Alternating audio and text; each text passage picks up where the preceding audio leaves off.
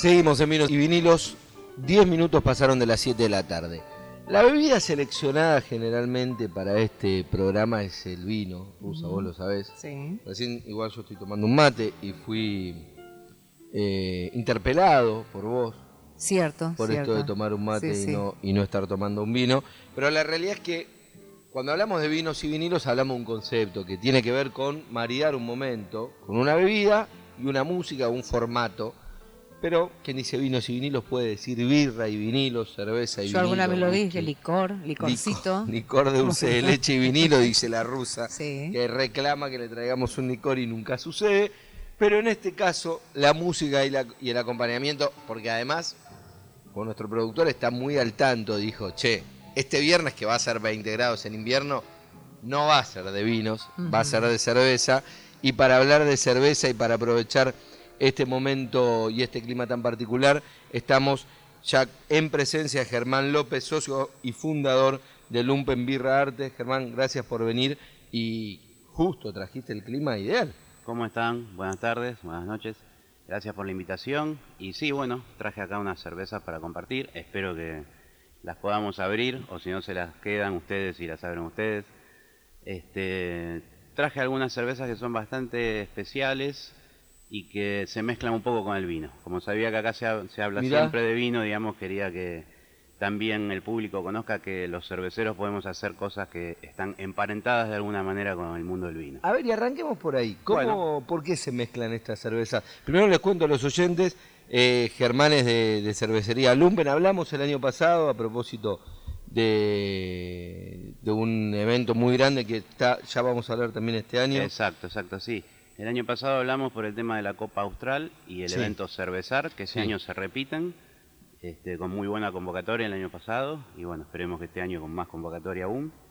Este, pero sí, dentro de dos meses ya se realiza la Copa y después el evento, que bueno, este, ya se va a dar a conocer por, por distintos medios, digamos, ya estamos empezando a, a darlo a conocer para que todos sepan, para que el público pueda venir y tiene la experiencia, la posibilidad de encontrarse con 80 o 100 cervecerías artesanales.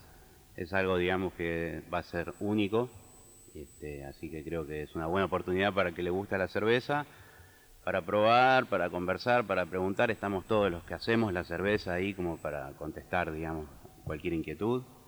Pero bueno, sin, sin seguir con ese tema, este, lo que quería contarte básicamente de, Sí. de estas cervezas que tienen algo que ver con el vino es que hay cervezas que pasan por barrica de roble, ¿sí? algunas pasan por barrica de whisky o de algún otro destilado, mayormente de whisky, de bourbon, que son cervezas, digamos, inglesas, maltosas, este, con una graduación alcohólica alta, en, en el 10% de alcohol.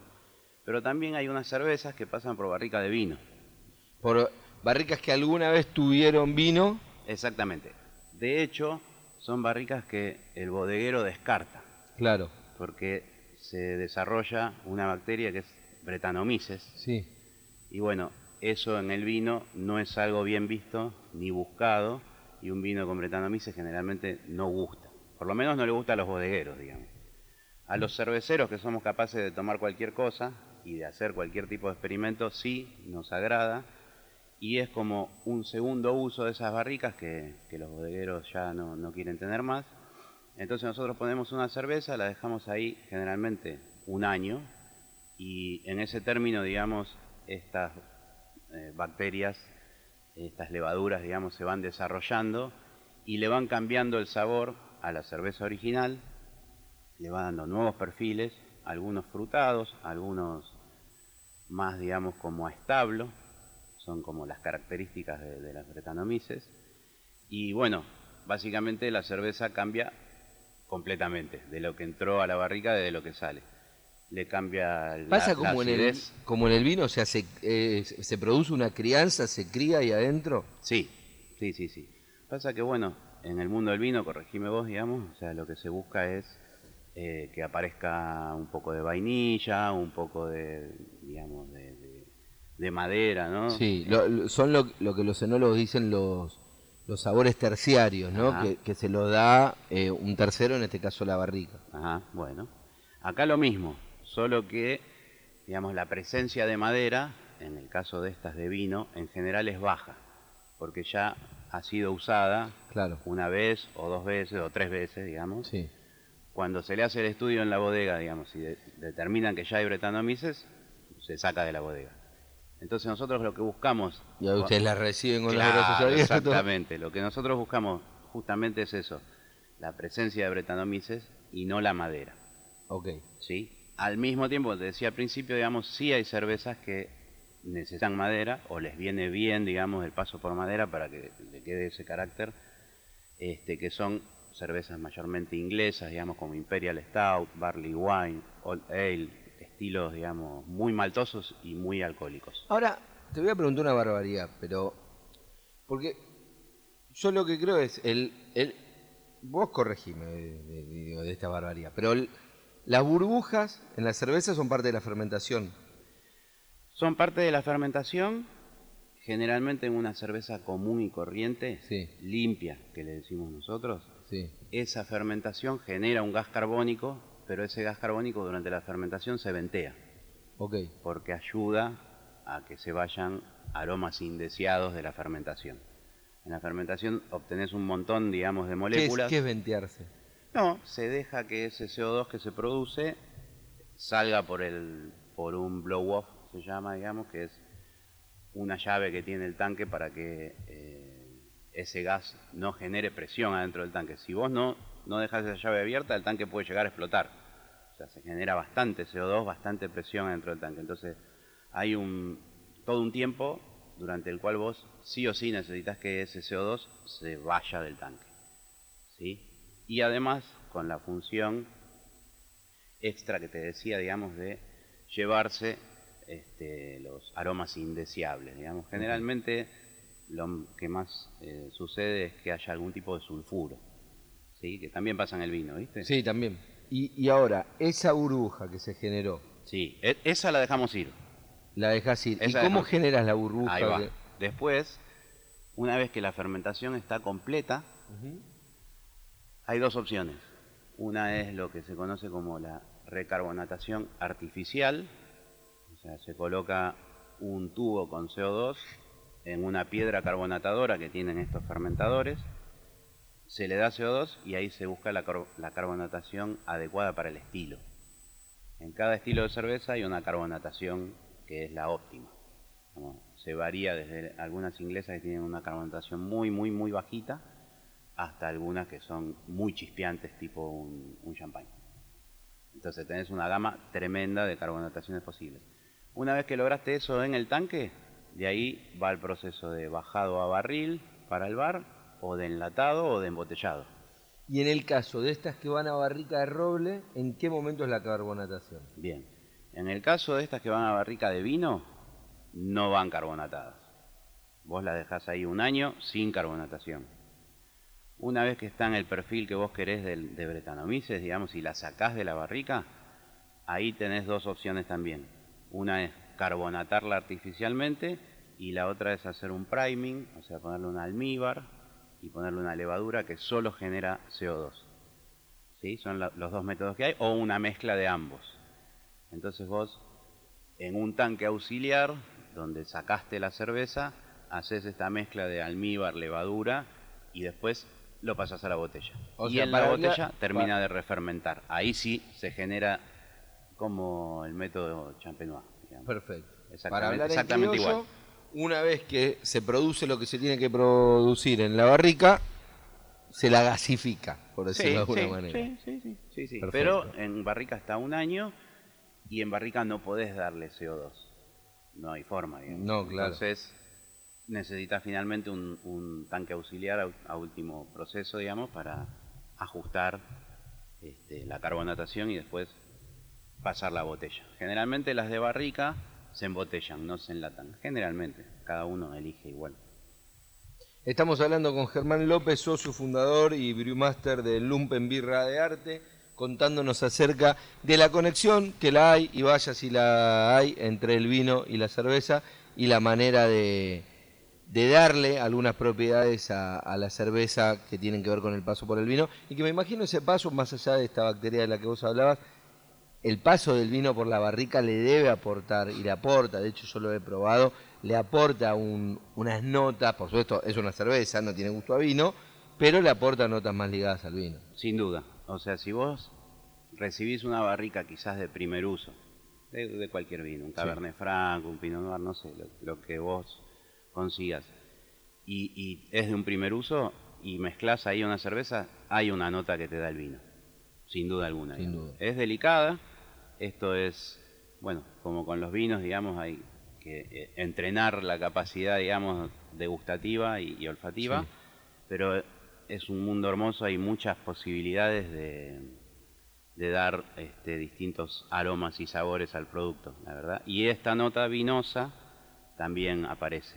Generalmente, además, te completo ya no- con este tema, Sí, por supuesto. cuando se utilizan barricas de vino y se colocan cervezas dentro, es general, es bastante común, quiero decir, que también se le agregue frutas.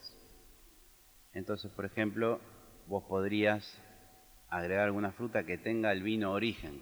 O sea, si el vino origen vos sentías frutos rojos, digamos, o algo por el estilo y querés agregar en barrica eso, realza esa nota y también sirve para el desarrollo de los bretanomices ¿Y dejás la fruta cuánto tiempo? Hasta que sacás la cerveza de la barrica y no hay ningún problema. No hay ningún problema, se mantiene, no sé, pongo cerezas un año. Ningún problema.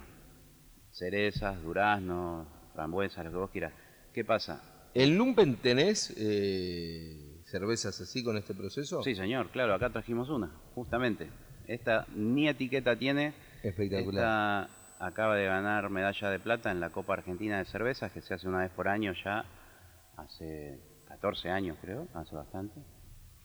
Y, y esta sí, justamente tu- tiene una fruta eh, poco tradicional que viene de Misiones, que se llama guavirá. Sí. Este, así que sí, sí, nos gusta. Hacemos eso como para diferenciar un poco las cervezas de- del resto, ¿no? Y, y darle distintos caracteres y, y complejidad. Bueno, y hablando de diferenciar, y, y es uno de los motivos de, de- de esta nota, y e- y es, un diferencial que me parece que es interesante, no solo por la cerveza en sí, sino porque por todo lo que esta industria de, de la cerveza artesanal significa. Ya hay más de 250 fábricas pymes de cerveza de todo el país que empiezan a presentar una certificación que diferencia esto de una cerveza artesanal, de una cerveza industrial. Hay un sello que es el de hecho, hecha por cervecería independiente, que ustedes lo empezaron a utilizar también en, Sí, en sí, correcto.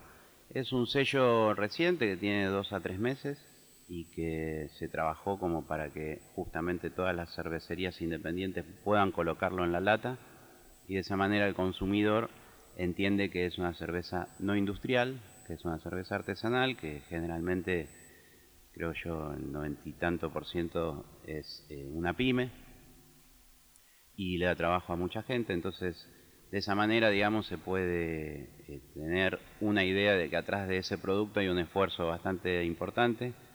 Eh, bueno, a diferencia de la industria, digamos, nosotros hacemos todos los procesos este, con su debido tiempo y, y bueno, y con mucha mano de obra. digamos. Al no estar industrializados, Hay un montón de procesos que tal vez la gran fábrica lo hace con un botón, sí, exactamente. y, y en este caso hay un cervecero detrás. Sí, sí, exactamente. De hecho, bueno, algo que se comenta que podríamos este, después ajustar los números, ¿no? Pero en la industria una persona que trabaja este, produce 600.000 litros de cerveza al mes y en los artesanales, digamos, en una planta como la nuestra, una persona puede a lo sumo hacer 10.000 litros por mes. Entonces, bueno, ahí tenés una idea un poco de proporciones y, y cantidad de trabajo, etcétera. Por eso este sello, justamente, para que Sí, ese valor agregado, porque hecha por cervecería independiente indique a- a- al que lo ve que hay atrás una, una fábrica chiquita, una pyme, nano pyme. Muchas son de menos de 10 personas, somos menos de 10 personas. Y bueno, se va a trabajar mucho en, en dar a conocer esto por todos lados para justamente que la gente cuando lo vea diga, ah, bueno, ahí atrás hay unos cuantos poniéndole el hombro. y el hijo. Exacto. De cualquier manera, igual la elección entre el artesanal e industrial son como dos universos distintos, este o no. digo, si esté o no esté este sello, que obviamente yo siempre, además por, por cuestiones personales, militancia y demás, siempre estoy detrás de todas las cuestiones que tienen que ver con lo colectivo, que me parece que los grandes cambios sin duda tienen que, que pasar por, en este caso, no sé, muchas pymes agrupadas detrás de una cámara, trabajadores Exacto. agrupados detrás de, de diferentes estructuras, entonces, más allá de lo personal, que, que creo que es la única manera de, de poder ir adelante la cuestión colectiva, pero la realidad es que esté o no esté este sello, el que toma una cerveza artesanal tiene un perfil de gusto, más allá de tal vez hasta lo ideológico, Sí. porque la verdad que las cervezas son distintas. Son distintas, definitivamente lo son. Es más rico el mundo de las cervezas artesanales. Eh, vos pensás que hay tantas cervezas como cada uno quiera hacer, digamos. O sea, si bien hay una serie de estilos que todos conocemos, si vos querés hacer una cerveza que no está dentro de esos estilos, perfectamente se puede hacer. El mundo de la cerveza artesanal tiene esa riqueza, digamos. Es muy amplio lo que uno puede hacer y si no te alcanza, digamos, las recetas tradicionales, podés usar barricas, puedes usar barricas de vino, puedes usar barricas de bourbon o- Me- o, de cualquier otro destilado. Metes una fruta de misiones. Metes una fruta de cualquier lugar del país. Dentro también de las cervezas de línea, muchos utilizamos frutas y muchos utilizamos, o algunos utilizamos frutas de donde consigamos, digamos. Nosotros hemos hecho una cerveza hace un tiempo con este, sal del canal de Beagle. Hay un estilo de cerveza este, tradicional, muy antigua, que se hace en un pueblito de, Alemania, que se llama Goce, el estilo. Y esa cerveza, digamos, originalmente se hacía con el agua de un río que pasaba por ahí, era muy mineral y tenía sodio, entonces el resultado era una cerveza saladita. Y además, en aquella época, antes de Pasteur, o sea, hay registros de esta cerveza de más de mil años de antigüedad, este, siempre había lactobacillus en el ambiente, entonces todo, toda bebida se acidificaba. O sea, ta- estaba lejos de ser el sabor que uno conoce hoy de una cerveza. Además de tener ese sabor de la fermentación, digamos, de Saccharomyces, que, que son las levaduras que utilizamos normalmente, se ponían ácidas todas las cervezas porque había lactobacillus en el ambiente. Claro. Era- es imposible que no sucediera, de hecho está escrito. Entonces, bueno, hoy día algunos cerveceros tenemos el berretín de intentar hacer estilos históricos y bueno, para eso, digamos, forzamos la segunda fermentación con lactobacillus y salamos un poco la cerveza para tener un, un nivel de salinidad acorde a lo que se supone, Con sal del canal de Beagle. En este caso con, con sal de ¿Y, canela. qué, ¿Y cómo está esa cerveza? Esa cerveza ya no existe más, pero la venimos repitiendo. Es una cerveza que tiene fruta, agregado de fruta también. Nosotros buscamos hacer como una especie de limonada de jengibre sobre una cerveza muy livianita, muy fresquita, de 3 de alcohol. Entonces esta cerveza tiene menta, jengibre, limón, lima y lemongrass. Además de la sal y además del coriandro, que era algo que se utilizaba en esta cerveza hace muchos años. El, grist de Malta, o sea, eh, cómo está compuesta la receta, es mitad trigo malteado, mitad cebada malteada. Es lo, clásico, digamos. Entonces, además de, jugar con, con los ingredientes, digamos, podés jugar también con distintos tipos de granos. Que eso sería más una cerveza tradicional, digamos. Claro. No con- por donde empezamos, que ya es más complicado. Pero se entiende que es, rico el mundo de la cerveza. sí, no, ina- inabarcable. Hay uno- una cantidad de sabores posibles que, que la verdad están. Y hablando de lo abarcable, porque bueno, no- nos vamos quedando sin tiempo, Sí, sí. contanos, eh, pusiste un despliegue de un montón de latas con unas etiquetas buenísimas. Contanos un poco qué es lo que, lo que tenemos acá, que entiendo que no es todo, pero es parte del portfolio de Lumpen. Tal cual, tal cual. Sí, traje un poco para compartir con ustedes. Obviamente se las dejo. Yo pensé que las íbamos a estar tomando acá, pero bueno, no, se importa. O sea, estoy yo con un mate y la rusa con un agua con gas. A mí Qué aburrido. me encantan las latitas que tienen cada una, ¿no? De ¿qué, qué, qué sería? Bueno, la idea, Tipo digamos, sublimación, ¿cómo se llama eso? nosotros nos llamamos Lumpen Birra Arte porque era, digamos, como una forma de jugar entre birra artesanal Mm. y birra y arte. Entonces, bueno, lo que buscamos para las etiquetas de nuestras cervezas son algún tipo de, de arte. O sea, puede ¿Pero tiene ser- que ver con un sabor distinto en cada lata o, o Sí, no? Por sí. un- yo lo veo a Pichuco Troy y le digo, mmm, ¿cómo sabe Pichuco Bueno, Troy? pero solo es una elección Ajá. artística, digamos. O sea, no hay nada que podamos relacionar de Pichuco con esta cerveza. ¿sí? Acá tenemos una del Dud Lebowski, Sí, espectacular. que nos gusta mucho esta película, digamos. Yo decía, se parece la imagen a la del folclorista José Simón. ¿Lo Claro, viste? ¿Tiene un aire? pero es de Luis Lebowski. Claro. Otra del Resplandor. Sí. Bueno, y después tenemos una que... es- Ahora, las cervezas cambian. La del resplandor es otro... eh, es- son todas distintas, son todas distintas. pero las sostenemos en el tiempo, digamos, las vamos repitiendo. Claro, o sea, la, la que tiene a Troilo es siempre... Siempre va a ser una Baltic Porter.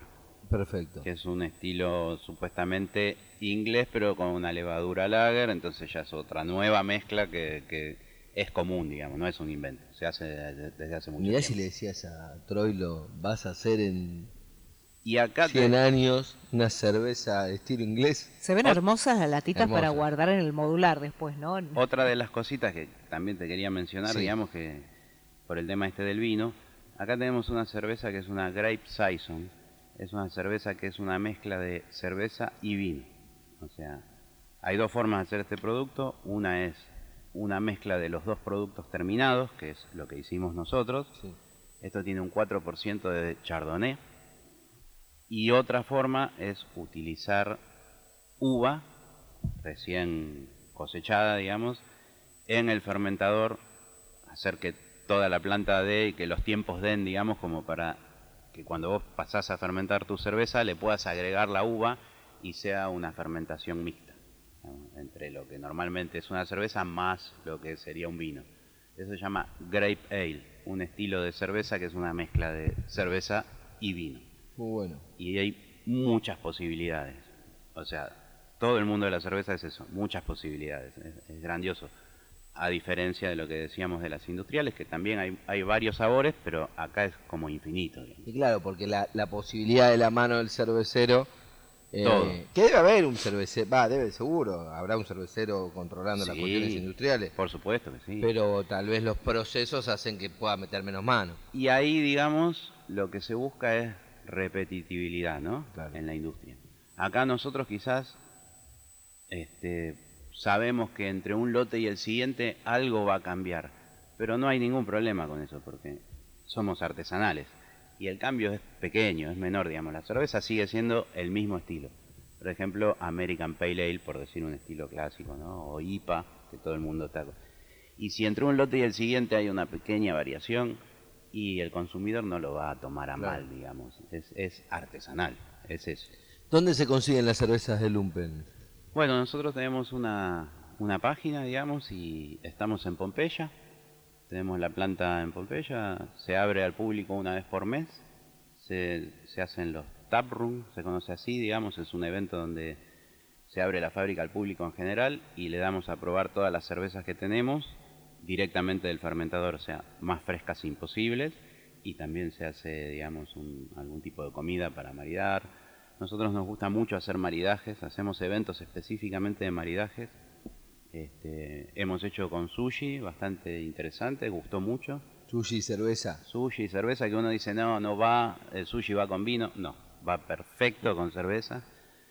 Y ahora estamos por hacer uno de quesos, repetir uno de quesos, que con Perfecto. quesos obviamente no hay, no hay forma de que, de que no marides cerveza con queso, o vino con queso por supuesto, pero, pero va muy bien. Así que bueno, este y también Lumpen Birrarte en, en Instagram, y bueno, ahí están los datos en la bio.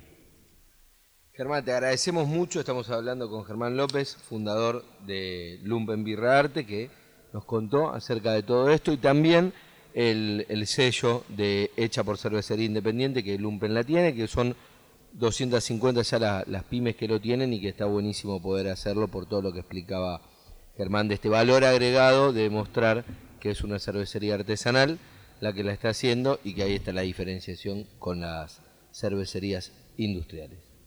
Bueno, yo te dejo estas para que las disfruten, las compartan acá. Muchas gracias. Cuando, Un placer, Cuando quieran. Y bueno, muchísimas gracias por recibirme, por dejarnos contar esto de Hecha por Cervecería Independiente. Y estén atentos al evento Cervezar, que va a estar muy, Sí. muy, muy bueno. El, el evento que el año pasado fue un éxito rotundo Sí. y este año... Esperemos que se repita. Sí, y que venga un poco más de gente, porque como siempre, digamos, con el paso del tiempo se, se da a conocer y Claro. si funciona bien va a funcionar mejor. Y con San Patricio debe ser tremendo. ¿Con San Patricio? Sí. Sí, claro, claro, sí.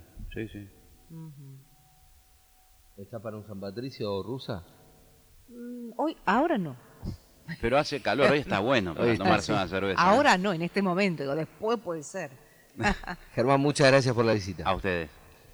Hablamos con Germán López, socio fundador y brewmaster de Lumpen Birra Arte, en este vinos y vinilos que podemos demostrar, somos amplios, que no solo de vino se trata este programa, sino que cerveza también.